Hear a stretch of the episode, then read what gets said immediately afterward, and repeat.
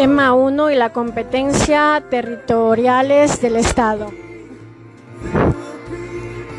El Estado ejerce sus competencias en primer lugar sobre una base física que conocemos como territorio, la importancia del territorio determinada que las competencias territoriales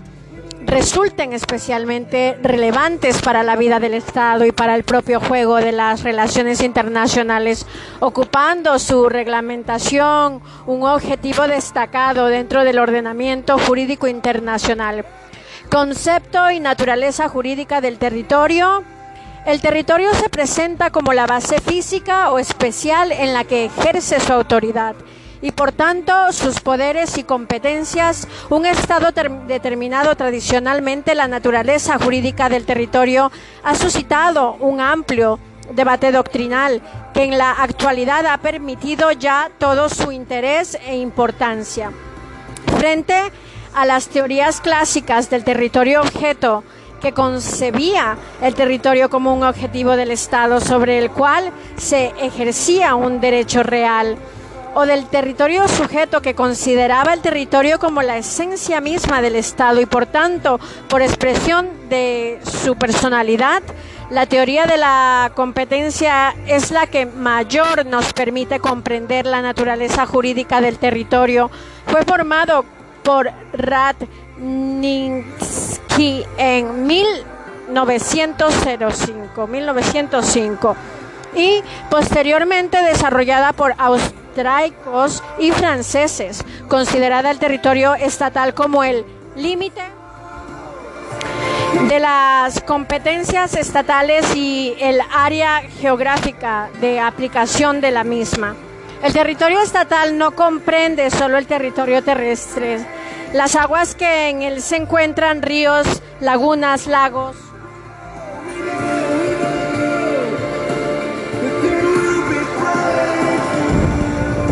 y el subsuelo correspondiente, sino también los espacios marítimos adyacentes a sus costas, aguas interiores y mar territorial, además de las aguas archipiélagas, así como el espacio aéreo suprayacente al territorio terrestre. El territorio español, según dispone nuestro derecho interno, se extiende a las aguas interiores y el mar territorial, así como el espacio aéreo situado sobre el territorio terrestre y estos espacios marítimos, pero hay que recordar que las competencias territoriales pueden tener también una base y alcance extraterritorial. Así, por ejemplo, el Estado ejerce jurisdicción exclusiva sobre los buques y aeronaves que ostentan su pabellón. Así pues, los estados basados en principios con el de protección del Estado o el de universidad dictan normas con alcance extraterritorial para proteger algunos de sus intereses. Y aún los de la comunidad internacional sancionando ciertos delitos con independencia de la nacionalidad de su actor y del lugar de comisión que engendran responsabilidad penal de los individuos, por ejemplo, piratería marítima, crímenes de guerra, crímenes de la lesa humanidad y aquellos delitos relacionados con el tráfico de drogas o el terrorismo internacional.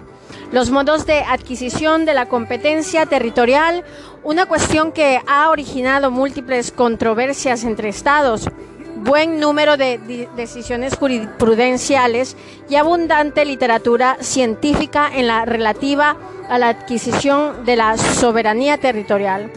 ¿Cómo se adquiere la soberanía territorial? ¿Cuáles son los criterios determinantes y decisivos si dos estados se disputan la soberanía sobre un mismo territorio? Por ello se ha hablado de modo originario y modos derivativos de adquisición de la soberanía territorial. El principio de la efectividad de gran reigambre del DI significa en este punto que es el ejercicio efectivo de funciones estatales en un territorio determinado el que hace nacer la soberanía sobre él, la relatividad de la efectividad módula y flexibilidad. El principio anterior, en el sentido de que la intensidad y las características de las funciones estatales han de ser apreciadas sobre las bases de las circunstancias del caso concreto, uno y otro principio tienen gran arraigo en la jurisprudencia internacional, constituyendo auténticas normas gran arraigo. En la jurisprudencia internacional, constituyendo auténticas normas consuetudinarias en el tema de la adquisición de la soberanía territorial del Estado, tanto a través de modos originarios como mediante modos derivativos. Sin embargo, en las disputas territoriales entre estados de reciente independencia, el principio dominante es el de uti possidetis luri. Respecto a los títulos internos o internacionales de la época colonial, no desempeñando la efectividad más que un papel subsidiario. Los modos originarios de la adquisición de la soberanía territorial operan básicamente en tres supuestos, que el territorio se encuentra en el origen histórico del Estado, lo más frecuente es que el territorio se encuentre en el propio origen del Estado y en este supuesto actúa sin duda de ninguna clase. El principio de la efectividad en el ejercicio de las funciones estatales, pues en virtud eh, de la soberanía resulta oponible a todos los estados. Más incluso en este caso pueden surgir problemas que conciernen la más de las veces a la determinación exacta del territorio en zonas periféricas, litigiosas, cuestiones de límites, por ejemplo, o de soberanía sobre enclaves o sobre islas situadas entre las costas de dos estados respecto a las cuales uno y otro elegan títulos históricos. En los casos de adquisición de tierra nullius o de sometida a la soberanía anterior de otro Estado. Entre los modos originarios se encuentra en segundo lugar el supuesto de la adquisición de seranoilius o de territorios no cometido anteriormente a la soberanía de otro Estado. Como que si en el pasado y especialmente en la era de los descubrimientos fue ampliamente utilizado, ha dejado de tener importancia en nuestros días en que realmente no hay tierras para descubrir. En tal supuesto, la jurisprudencia internacional se ha dejado llevar a sí mismo por el principio de la efectividad en el ejercicio de las funciones estatales, hipótesis de ascensión. Otro interesante modo originario de adquisición de la soberanía territorial en la ascensión, aparición de masas terrestres incorporadas a las ya existentes, que tiene lugar bien de modo artificial, obra del hombre, bien de modo natural, en virtud de procesos geológicos como el alevium dental y formación de islas. La soberanía sobre estas masas terrestres se adquiere ipso facto por el Estado soberano del territorio principal en aplicación del principio accessorium sequitur principale, sin necesidad de proclamación alguna, un supuesto de aluvión marítimo que beneficia a España, además de a Marruecos, es la lengua de arena que se ha consolidado entre el peñón de Vélez de la Gomera y la costa continental africana, cuya soberanía hay que entre el peñón de Vélez de la Gomera y la costa continental africana cuya soberanía hay que entender que corresponde por parte iguales a los dos estados. Toda vez que el pequeño Itzmoja, venido a formarse en aguas que antes eran mar territorial de uno y otro país, y semejante espacio marítimo de delimita por la línea media o equidistante. Los modos derivados hay que referirse a la sesión, conquista y prescripción, sesión. Sesiones por títulos convencionales, hay muchos precedentes en el DI, bien en tratados de paz, bien incluidos a título oneroso, mediante contrapartidas que puedan incluso llegar hasta el Alemania, por el que la primera cedía, el segundo la soberanía sobre las Islas Carolinas, Marianas, Palau o cambio de una indemnización precuniaria de 25 millones de pesetas. En todo caso, a la sesión debe seguir el ejercicio por el adquiriente de funciones estatales, pues solo entonces se adquiere realmente la soberanía territorial. En este sentido, ha dicho a tribunal de que haya que la soberanía sobre el territorio territorial cedido continúa en el anterior soberano hasta que se verifique la completa desaparición de todo vínculo político con el Estado cedente, aunque el tratado relativo a la cesión hubiera entrado en vigor. La conquista como medio de adquisición de la soberanía territorial tuvo gran importancia el DI clásico cuando la guerra estaba permitida al ser una función natural del Estado y una mm, prerrogativa de su soberanía. Sin embargo, ya en las prostimerias de esta concepción del DI cambió la consideración de la conquista como modo de adquirir el territorio al compás de la nueva conceptuación de la guerra, la prescripción.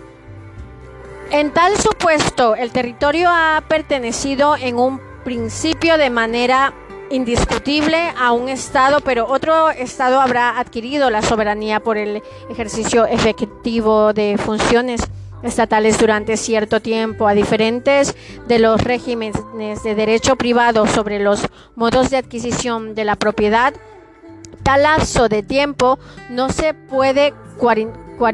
cuantificar y habría de ser apreciado según criterios flexibles que tuviesen en cuenta las circunstancias del caso. De todos modos, la prescripción se requiere la ausencia de todo tipo de protestas por el anterior soberano, la adquisiencia, actitud del que acepta o admite una cosa que otra propone, por lo que la efectividad de las funciones estatales serían requisitos necesarios, aunque no único.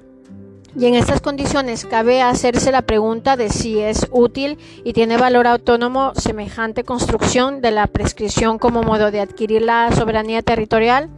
dado que el fenómeno contemplado estaría cubierto por el principio de la eficatividad unida a la falta de protesta o adquisicencia. Un supuesto en el que planea la figura de la prescripción, ocupación efectiva, seguida de adquisencia del anterior soberano, es el de la controversia sobre el istmo que separa la ciudad Puerto y Piñón de Gibraltar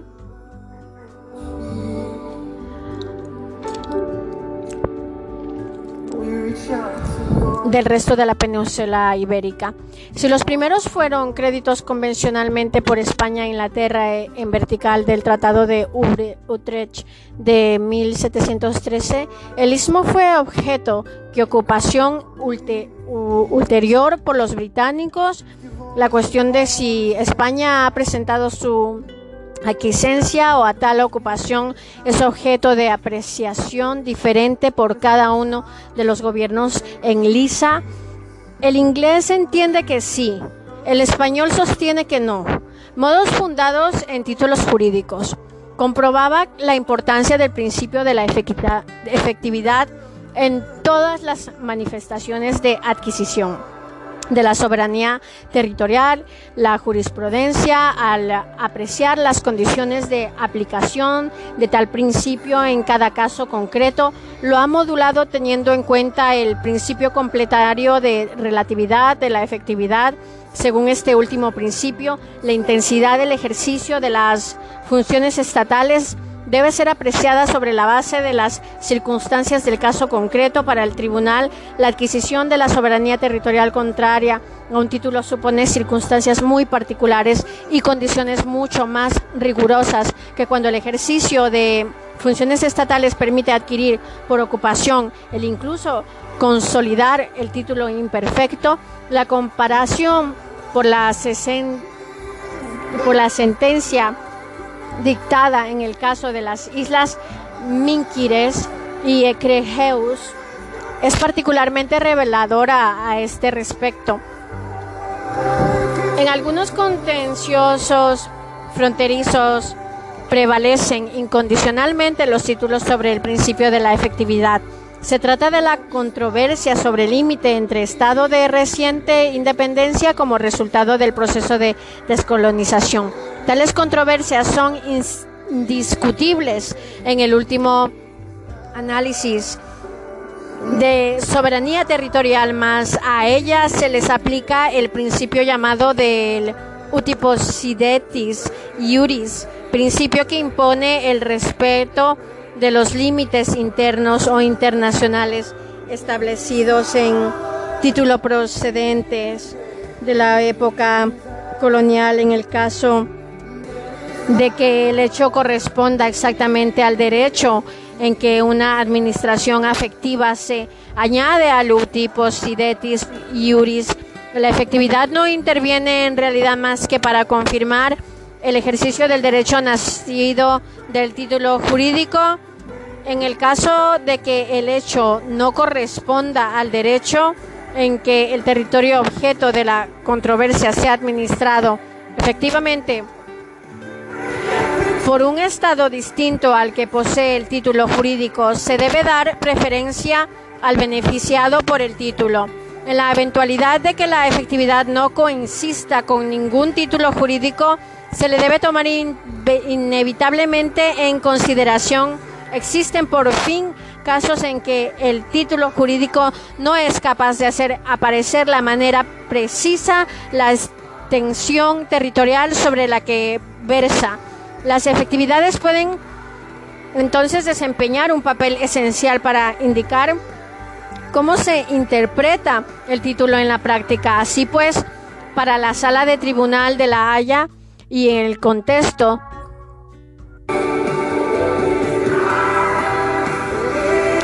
en el contexto de la aplicación del útil possidetis juris, el principio de efectividad confirma el título sin concuerda con el deber de ser tomado en consideración a falta del título desempeña un papel esencial ante la imprecisión del mismo pero no puede prevalecer sobre el título. La función de la efectividad aparece, por tanto, como residual. Interesante desarrollo jurisprudencial en materia de atribución de la soberanía territorial que ha arrojado luz diafana en el tema de las relaciones entre el principio de la efectividad y del uti possidetis iuris. Conteniendo y límites de la competencia territoriales, caracteres generales de la competencia territoriales. Hay que afirmar que las competencias que en virtud que la soberanía corresponde en el Estado sobre su territorio se caracterizan en cuanto a su contenido y ejercicio y ejercicio por las notas fundamentales de plenitud y esclavitud en exclusividad. La plenitud de la competencia significa exclusividad, no esclavitud. Que el Estado puede ejercer con absoluta discrecionalidad el conjunto de funciones propiamente estatales de naturaleza básicamente legislativa, ejecutiva y judicial. La exclusividad de la competencia territorial implica que los estados ejercen sus competencias dentro de un determinado ámbito territorial con exclusión de los demás estados, lo que nos da una idea de monopolio, competencia que corresponde al Estado sobre su territorio. El principio de la exclusividad de las competencias territoriales del Estado implica, por tanto, la prohibición absoluta para cualquier Estado de realizar toda actividad en un territorio extranjero, sin que medio su consentimiento o ampara do por normas de derecho internacional. Obligaciones y límites relacionados con el ejercicio de las competencias territoriales. El derecho que tiene todo Estado, en virtud de su soberanía e independencia, a ejercer con plenitud y exclusividad sus competencias territoriales, conlleva a una serie de obligaciones y límites impuestos fundamentalmente por normas de derecho internacional, la soberanía territorial genera ciertas obligaciones con el objeto de garantizar los derechos de los demás estados sobre sus respectivos territorios. Cada estado tiene el deber de respetar las personalidades de los demás estados siendo inviolables la integridad territorial y la independencia política del Estado. La obligación de respetar la personalidad de los demás estados conforme al principio de la igualdad soberana se vincula estrechamente al principio de no intervención a los asuntos internos de los estados, según se proclama en la resolución 2625 AG N1. Ningún Estado o grupo de Estados tiene derecho a intervenir directa o indirectamente, y sea cual fuera el motivo en los asuntos internos o externos de ningún otro, considerándose como violación del DI. No solamente la intervención armada, sino también cualquier otra forma de injerencia o de amenaza atentatoria de la personalidad del Estado o de los elementos políticos, económicos y culturales que los constituyen, pero trasciende también la obligación para cualquier Estado de no solo respetar los derechos que sobre su territorio pueden tener otros estados, sino también evitar causar perjuicios a otros estados, a la comunidad internacional por las actividades realizadas desde su propio territorio. Esta obligación se presenta como la expresión más evidente de las limitaciones a que se sujeta el ejercicio de las competencias territoriales. Como regla de una buena densidad ya clásica sobresales el principio sic iutere tuo ut alienum nom la edas, conforme al cual un Estado está obligado al impedir en su territorio el ejercicio de actividades que pueden causar perjuicios en un Estado vecino, las modificaciones del contenido de la competencia territorial. Con independencia de esas obligaciones y límites que se imponen al Estado con carácter general, la práctica internacional nos ofrece ciertos supuestos particulares de modificaciones del contenido de la competencia territorial, en virtud de los cuales en estos consisten importantes limitaciones a sus competencias soberanas a favor de otro u otros estados, con un carácter transitorio o provisional y sin que ello suponga una pérdida de soberanía para el estado territorial. Hay que admitir que buena parte de estos supuestos tienen hoy un mero valor histórico.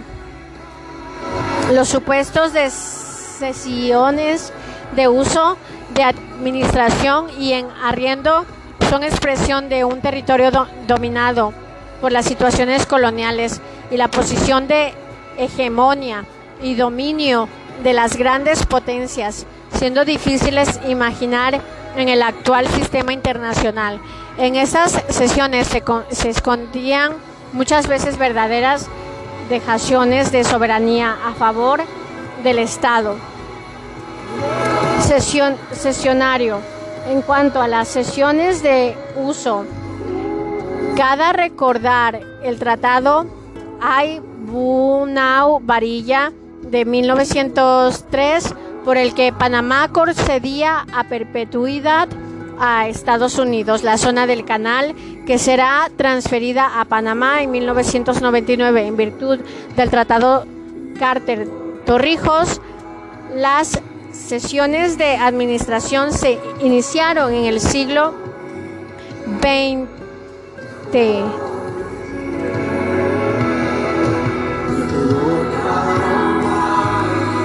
21. Dentro del contexto de una política imperialista.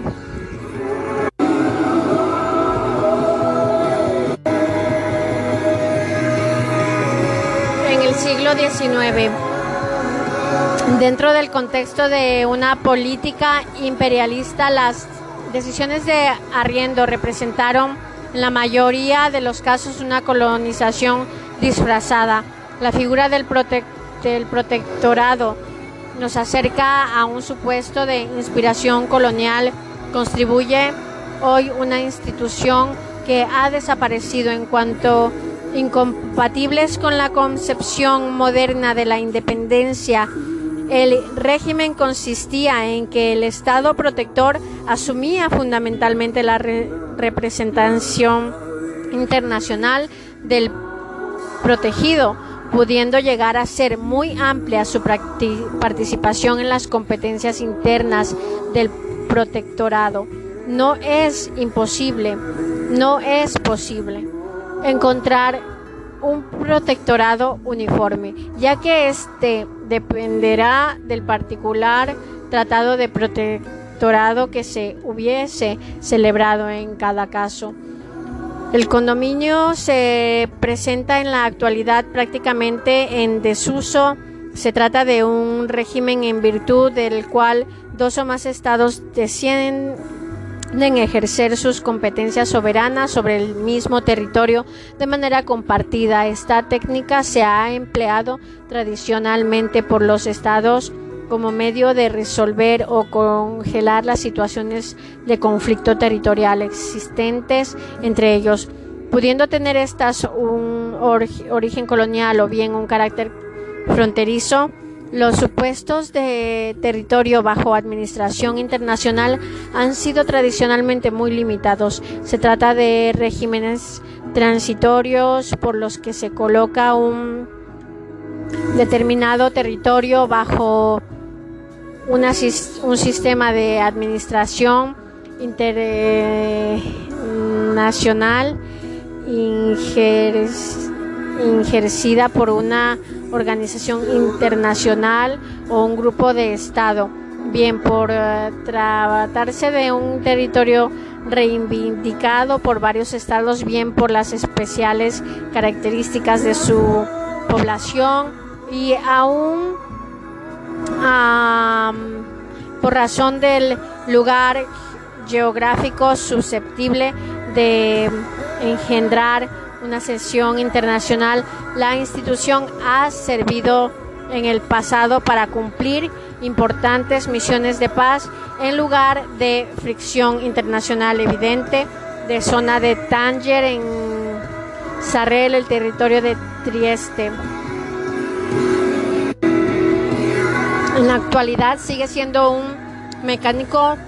susceptible de emplearse en el momento turno, como en el caso del régimen de administración de la ciudad de Mostar, confiado en la Unión Europea. En este sentido, destaca la misión de administración provisión de las Naciones Unidas de Kosovo, UMMIK, a la que se le atribuyeron todos los poderes legislativos y ejecutivos, incluso a la administración del Poder Judicial, conforme a un plan integrado en cinco etapas. En esta misma línea destaca también la administración de transición de las Naciones Unidas para Timor Oriental, un TATE estructurado en torno a las siguientes componentes principales. Un componente un, de gestión, administración de los servicios públicos que incluye un elemento de policía internacional, un componente de asistencia humanitaria y un componente militar, actuando el representante especial del secretario general en calidad de administrador de transición como responsable de todos los aspectos de la labor de las Naciones Unidas en Timor Oriental. Merecen también atención, atención los supuestos de utilización de bases militares en territorio extranjero en virtud de los cuales un Estado autoriza a otro el uso de su propio territorio de contexto de una cooperación militar de Fuerzas Armadas de ese Estado sin que ellos supongan ningún tipo de canción territorial por parte del Estado que concede las facilidades de uso en estos supuestos por su propia naturaleza puede ser incluidos en la categoría de decisiones de administración o en arriendo a las que ya hemos hecho referencia con todas sus consecuencias. El uso de base militar en territorio extranjero suele estipularse a través de, las, de tratados multilaterales o bilaterales entre las partes, lo que en todo caso pone de relieve el valor de consentimiento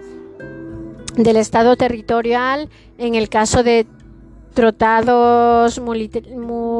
multilaterales. Estos son normalmente tratados de alianza que institucionalmente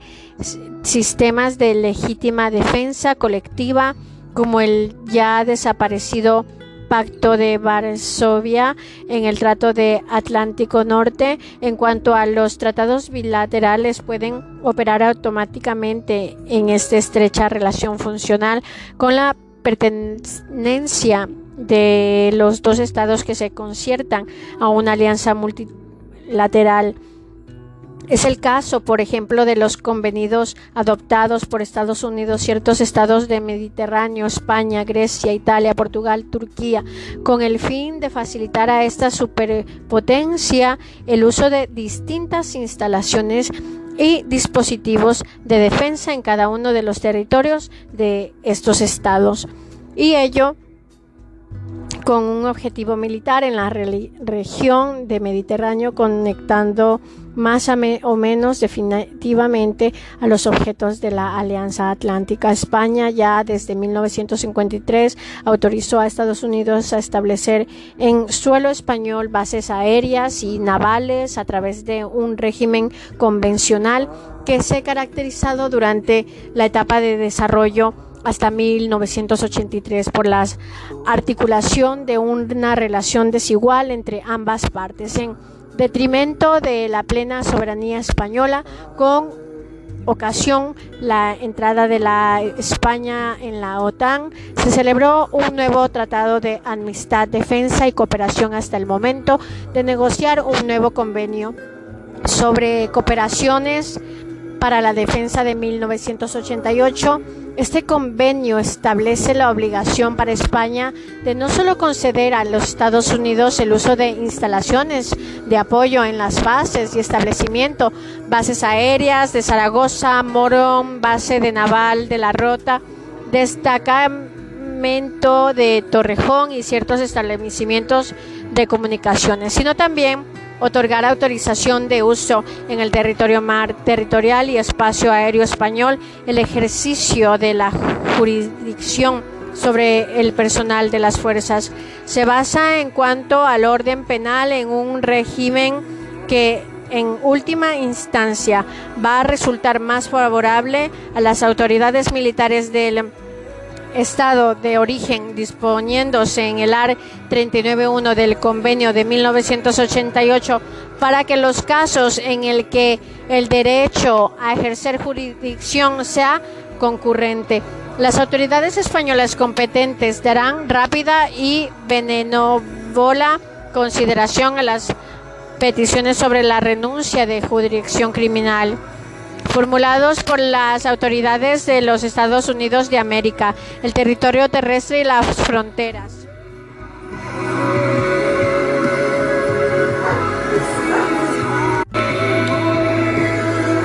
El territorio terrestre y las fronteras,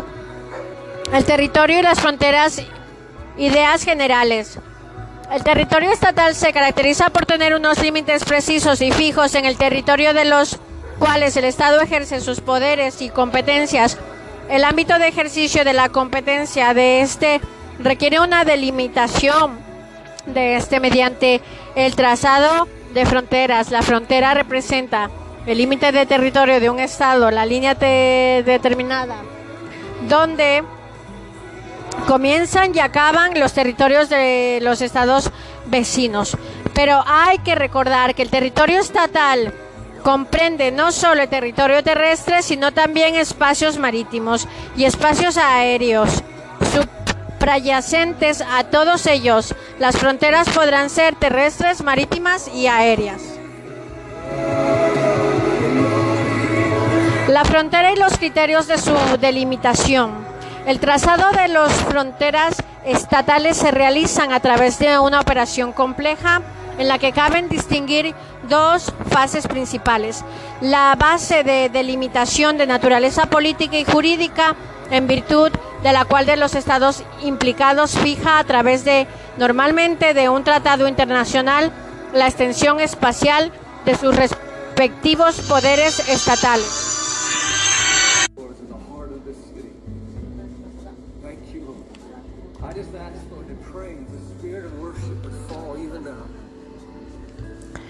La frontera y los criterios de su delimitación. El trazado de las fronteras estatales se realizan a través de una operación compleja en que cabe distinguir dos fases principales. La base de delimitación naturaleza política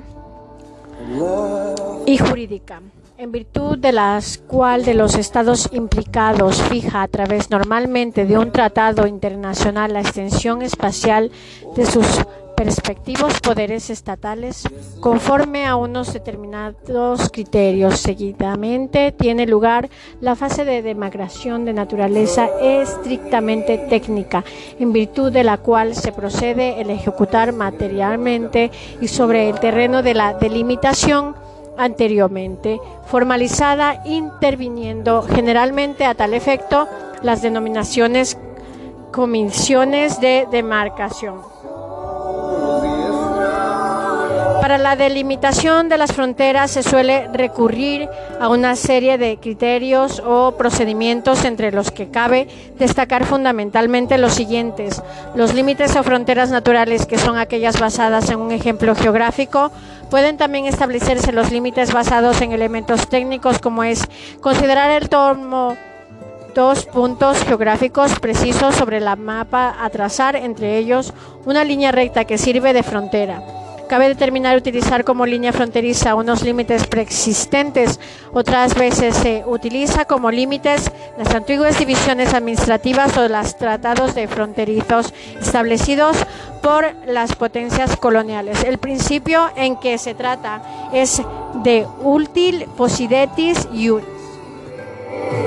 El principio de iuti possidetis iuris rige para la determinación de las fronteras de estados nacidos de la descolonización mediante a la aceptación y conservación por estos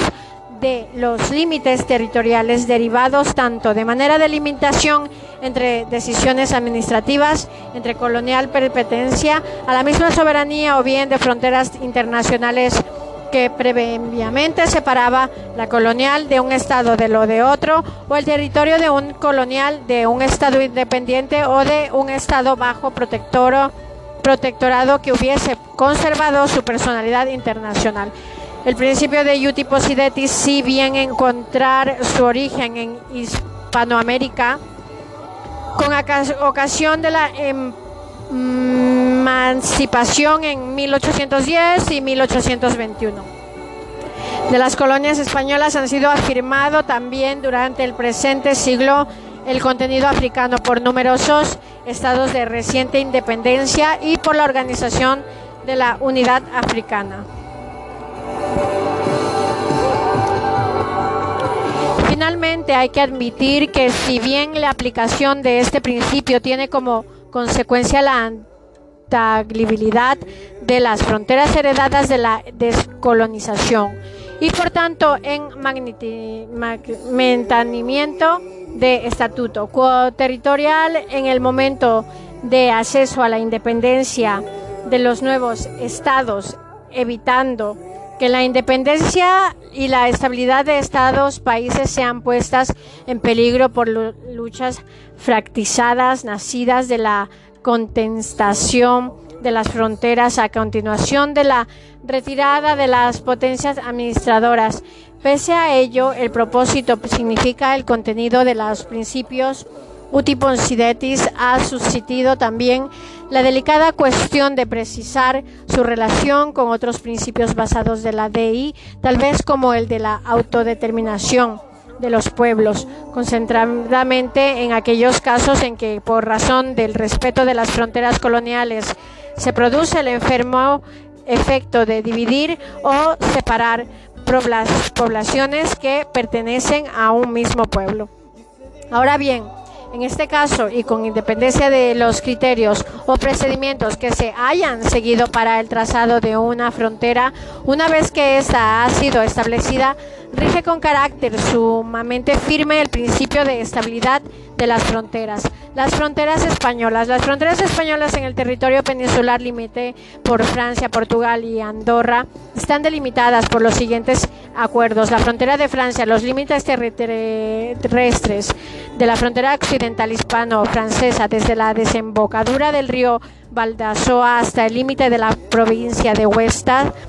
provincias de Guipúzcoa y Navarra. Están establecidas en el Tratado de Bayona de 1856. El sector fronterizo correspondiente a las provisiones de Huesca y Lérida hasta Andorra por el Tratado de Bayona de 1863, la frontera desde la del Valle de Andorra hasta el mar Mediterráneo por el Tratado de Bayona de 1866 y en 1973 se crea un acuerdo sobre el amojanamiento y conservación de la frontera hispano-francesa. Las fronteras con Portugal están establecidas por el Convenio de Lisboa de 1864, desde la desembocadura de Miño hasta la confluencia del Calla con el Guadiana. Los límites con el de Gesa, la contienda, la frontera hispano-portuguesa desde la confluencia del Cuncos con el Guadiana hasta la desembocadura de este eh, con el mar se fija en el Convenio de Lisboa de 1926.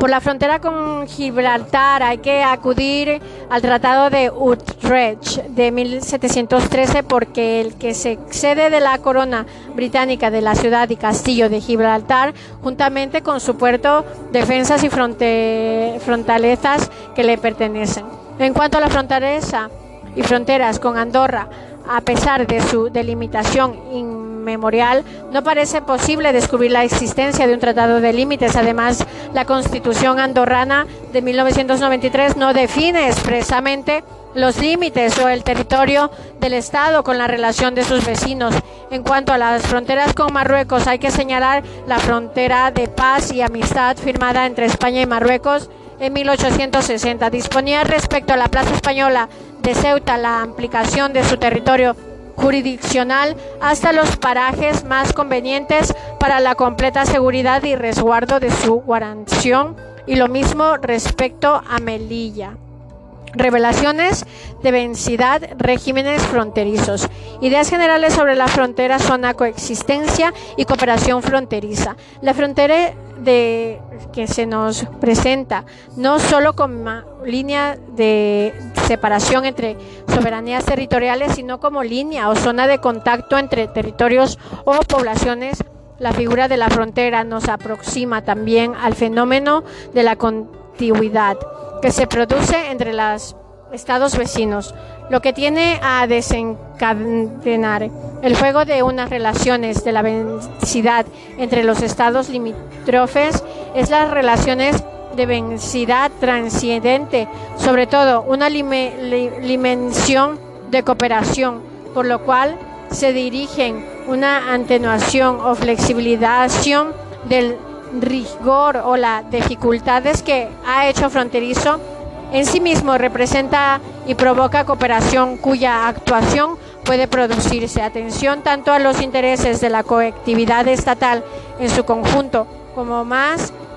particularmente a los intereses de las poblaciones estrictamente fronterizas. Ámbitos materiales de la cooperación transfronterizas. Cabe destacar a cooperaciones aduaneras con la que se persigue una simplificación de las formalidades aduaneras y de vigilancia entre los pasos fronterizos, cooperaciones que se expresan en la supresión de pasaportes, vías de comunicación mediante la creación de puentes internacionales, túneles y carreteras, así como el establecimiento de líneas y estaciones internacionales de ferrocarril. Asistencia mutua, gestión de servicios públicos orientadas a la cooperación de higiene y seguridad pecuaria, lucha contra calamidades, seguridad de instalaciones nucleares, uso y aprovechamiento común de espacios fronterizos con sus respectivos recursos, ríos, lagos internacionales, espacios marítimos, pastos, protección del medio ambiente,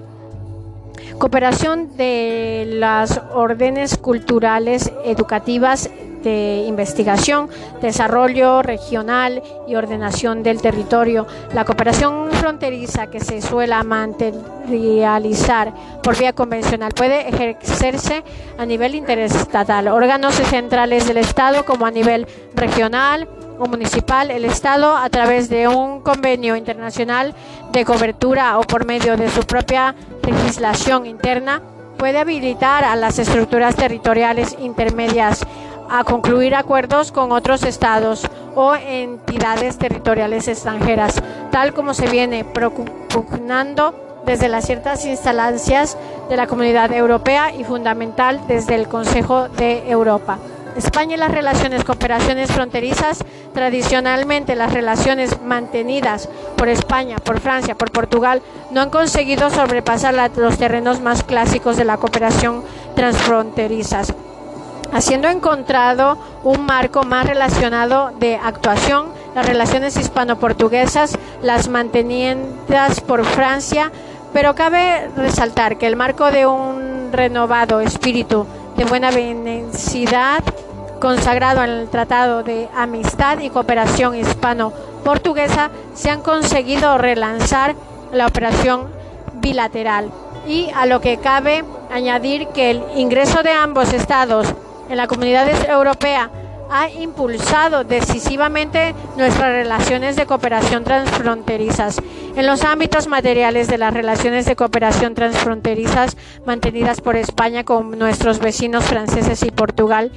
destaca la cooperación aduanera desarrollada por la comunidad europea que ha abierto una nueva dimensión en el juego de las relaciones fronterizas con nuestros vecinos desde las perspectivas de la consecución del mercado interior único en el orden comunitario y la supresión de la fronteriza interiores mediante la libre circunstancia de personas y mercancías. La supresión de las fronteras interiores en el ámbito comunitario aparece ahora ligado a la realización de nuevo objetivo de mantener, desarrollar la Unión como espacio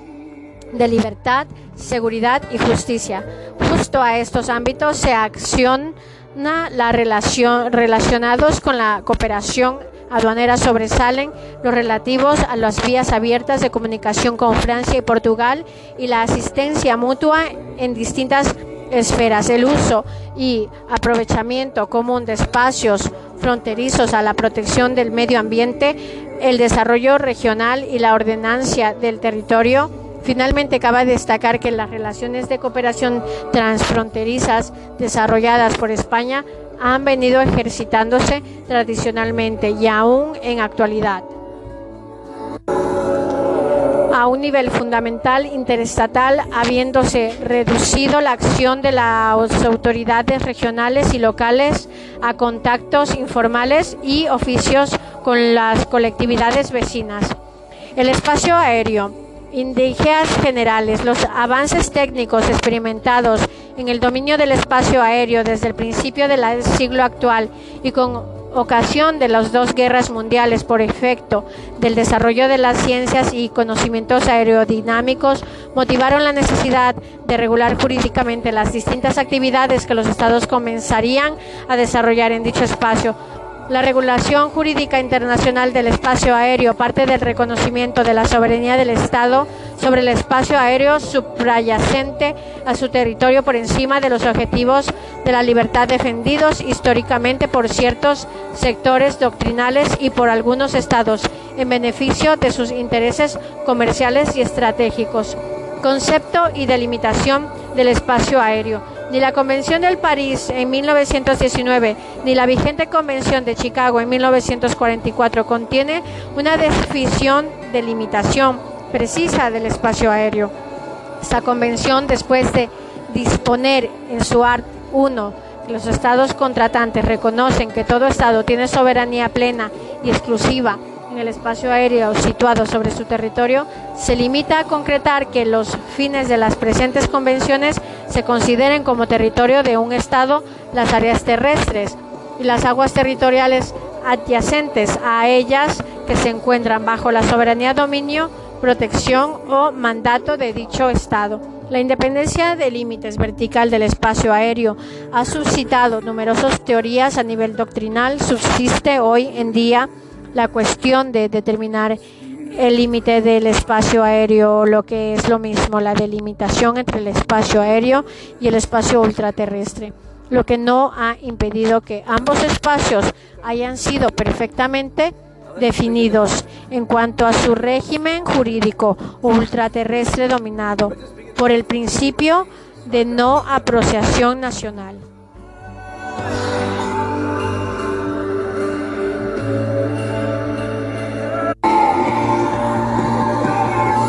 Régimen jurídico del espacio aéreo, soberanía del Estado y libertades del aire, soberanía estatal sobre el espacio aéreo. El régimen jurídico del espacio aéreo ha venido subsidiado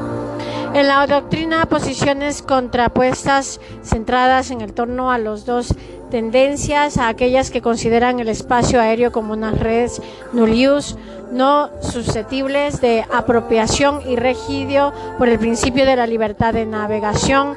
la que considera que la apropiación y regido por el principio de libertad de navegación la que considera que el Estado subsayente es titular exclusivo de la soberanía sobre el espacio aéreo que se encuentra en su territorio. Esta última es la que prevalece en el derecho internacional y según reconoce la Convención de París en 1919 y la Convención de Chicago de 1944, de acuerdo con el último de las aguas archipiélagicas Tráfico aéreo comercial, libertades del aire. Y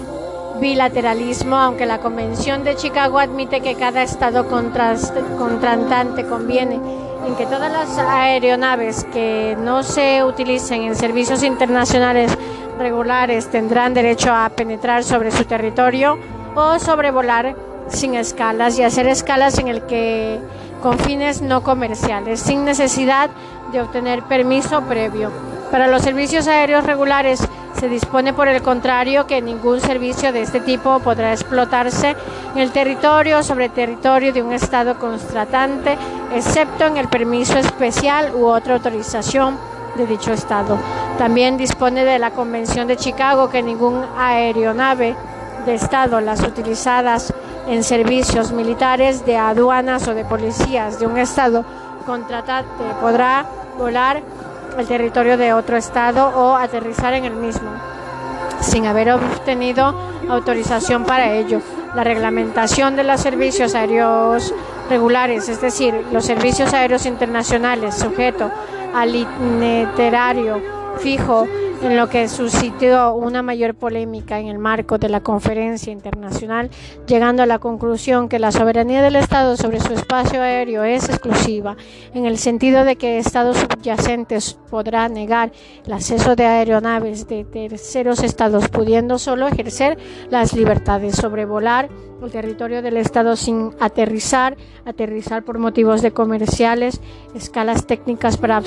de combustibles, reparaciones, desembarcar pasajeros, correo y mercancía embarcadas en el territorio del Estado cuya nacionalidad tiene la aeronave. Embarcar pasajeros, correo, mecánicas con destino al territorio del Estado cuya nacionalidad tiene aeronave embarcar pasajeros, correo, mercancías con destino de territorio de cualquier estado sobre la base de un permiso previo de estado. Hay que destacar que la práctica bilateral ha alcanzado un importante desarrollo. Cabe mencionar la aprobación del AR 3 bis en el Convenio de Chicago de 1944 en la Asamblea de 1984 con ocasión del derribo en 1983 por una casa soviético de una aeronave de Corea del Sur por haber sobrevolado sin autorización el espacio aéreo en la URSS. En dicho artículo se reconoce que los estados en el ejercicio de su soberanía tienen derecho a exigir el aterrizaje en el aeropuerto que se designe una nave civil que sobrevuele su territorio sin autorización de viente, abstenerse de recurrir a uso de las armas contra aeronaves civiles en vuelo ni poniendo en peligro las vidas de las personas a bordo ni la seguridad de la aeronave. Frente al bilateralismo en ciertos ámbitos gerionales como el que representa la comunidad europea, eh, ha producido un proceso de liberalización de transporte aéreo que ha conducido a garantizar la libre prestación de servicios en todo el espacio territorial comunitario, soberanía estatal y zonas prohibidas. En la conexión con el principio de soberanía estatal que domina sobre el espacio aéreo se dispone en el Art 9 de la Convención de Chicago que cada estado contratante puede por razones de necesidad militar o seguridad pública, restringir su territorio. Son las posibilidades. Dichas zonas deberán ser de extensión y situación razonable a fin de no estorbar a la navegación aérea. Cada estado constantante se reserva el derecho en circunstancias excepcionales y durante un periodo de emergencia o en intereses de la seguridad pública a restringir o prohibir temporalmente con efecto inmediato los vuelos sobre todo su territorio o parte del mismo a condición de que esa restricción se aplique a todas las aeronaves de todos los demás estados. Medidas para facilitar la navegación aérea en la Convención de Chicago se incluye también junto a ciertas disposiciones relativas a la nacionalidad a las aeronaves, afirmando que éstas tendrán la nacionalidad del estado en el que estén matriculadas y que ninguna aeronave podrá estar válidamente matriculada en más de un estado, no solo normas para facilitar la navegación aérea, sino también un detalle de regulación sobre la condición que deben cumplirse con respecto a las aeronaves régimen de navegación aérea sobre los ciertos espacios particulares, la exclusividad con que el Estado puede ejercer su soberanía sobre el espacio aéreo, sea deduce igualmente las reglamentaciones jurídicas marítimas de acuerdos con el Convenio sobre el Derecho del Mar de 1982, si bien por el mar territorial de cualquier Estado a los terceros Estados corresponde un derecho de paso inocente. Este siglo, este solo regirá para los que buscan y no para las aeronaves, pero el convenio para algunos espacios marítimos estrechos utilizados para la navegación internacional y el Estado archipiélago ha introducido ciertas limitaciones al principio de soberanía al permitir que los buques aeronaves de todos los estados gozan de un derecho de paso a tránsito consistente en el ejercicio de la libertad de navegación y sobrevuelo exclusivamente para los fines de tránsito rápido e interrumpidos. Seguridad de la navegación aérea y protección internacional. La aviación civil se ha visto gravemente afectada desde los últimos años por los actos de violencia, ataques cometidos por individuos contra las personas a bordo de aeronaves y contra las propias aeronaves, con el fin de sancionar estos actos ilícitos contra la seguridad de la aviación civil, actos de terrorismo internacionales, los estados han venido adoptando diversas medidas, destacan tres convenciones internacionales, el convenio de Tokio de 1963, el convenio de Haya de 1970, el convenio de Montreal de 1971 y el protocolo de Montreal de 1988. En particular, el Convenio de Montreal de 1971 se ocupa de aquellos delitos que implican no solo actos de violencia contra las personas a bordo de aeronaves, contra las propias aeronaves o contra las instalaciones o servicios de la navegación aérea, sino también la emisión de informes falsos que pongan en peligro la seguridad de aeronaves en vuelo. El Estado en cuyo territorio se ha hallado el, presunto delincuente, si no procede a la extradición, someterá el casi a sus autoridades competentes.